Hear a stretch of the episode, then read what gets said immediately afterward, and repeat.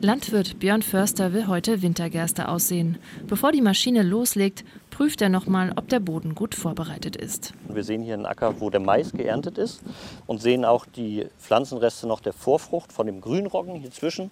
Und das Prinzip ist, dass wir versuchen, diese ganzen Pflanzenreste an der Oberfläche zu lassen. Und wir sehen es jetzt eigentlich bei dem Wetter auch und bei dem Wind, dass wir hier einen hervorragenden Verdunstungsschutz haben, um so praktisch die Winderosion und das Austrocknen des Bodens zu vermeiden. Gerade die Landwirte spüren die Veränderungen im Klima schon lange. Der Winter ist kürzer, im Sommer gibt es oft Hitzewellen und lange Trockenheit. Die Wachstumsperiode beginnt bereits zwei Wochen früher und ist drei Wochen länger als noch vor 30 Jahren. Regen ist Mangelware oder kommt in großen Mengen. Björn Förster hat sich in den letzten Jahren immer mehr vom konventionellen Anbau verabschiedet. Zuerst hat er den Pflug abgeschafft. Seine Felder im Schliebener Land bleiben nun das ganze Jahr von Pflanzen bedeckt. Zwischen Getreide und Mais baut er sogenannte Zwischenfrüchte an, zum Beispiel eine Mischung von Rettich, Lupine und Klee. Sie werden nicht geerntet und bilden ähnlich wie im Kompost neuen Humus. Es ist einfach ein Stück weit ein Katastrophenschutz. Wir wollen das ja als nachhaltige Landwirtschaft betreiben. Da ist der Humus einfach ein ganz entscheidender Faktor, weil der im Grunde genommen uns davor bewahrt, mit Extremsituationen in Zukunft auch klarzukommen. Zusammen mit seiner Frau bewirtschaftet Björn Förster 2000 Hektar Acker und Grünland. Christina Münch kümmert sich um die knapp 2000 Milchkühe. Durch gezielte Züchtung und Futter aus heimischen Pflanzen will sie die Tiere widerstandsfähiger machen. Denn sie weiden auf Moorböden, die früher stark entwässert wurden.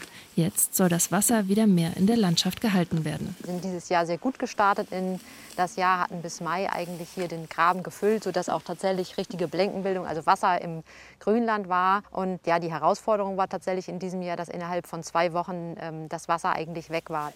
Denn mit zunehmender Wärme verdunstet das Wasser aus Pflanzen, Boden und Gräben noch schneller. Außerdem zersetzt sich der Moorboden an der Luft und stößt klimaschädliche Gase aus. Seit fünf Jahren versuchen sie hier mit Stauanlagen gegenzusteuern. Ob das gelingt, ist noch ungewiss.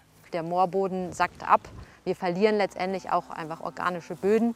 Ähm, und damit entzieht sich auf vielfältige Art und Weise eigentlich unsere Futtergrundlage. Und wir brauchen eigentlich das nasse Moor, um hier auch in Zukunft Stabilität zu haben in der Natur und auch in der Landwirtschaft. Wenn wir das nicht hinbekommen, dann äh, wird es perspektivisch möglicherweise schon so sein, dass wir hier nicht mehr verlässlich Lebensmittel erzeugen können.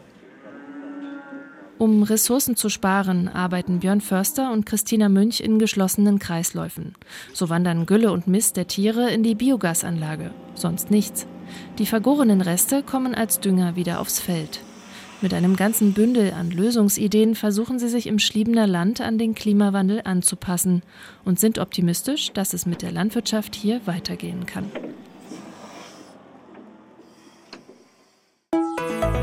RBB 24 Inforadio vom Rundfunk Berlin-Brandenburg.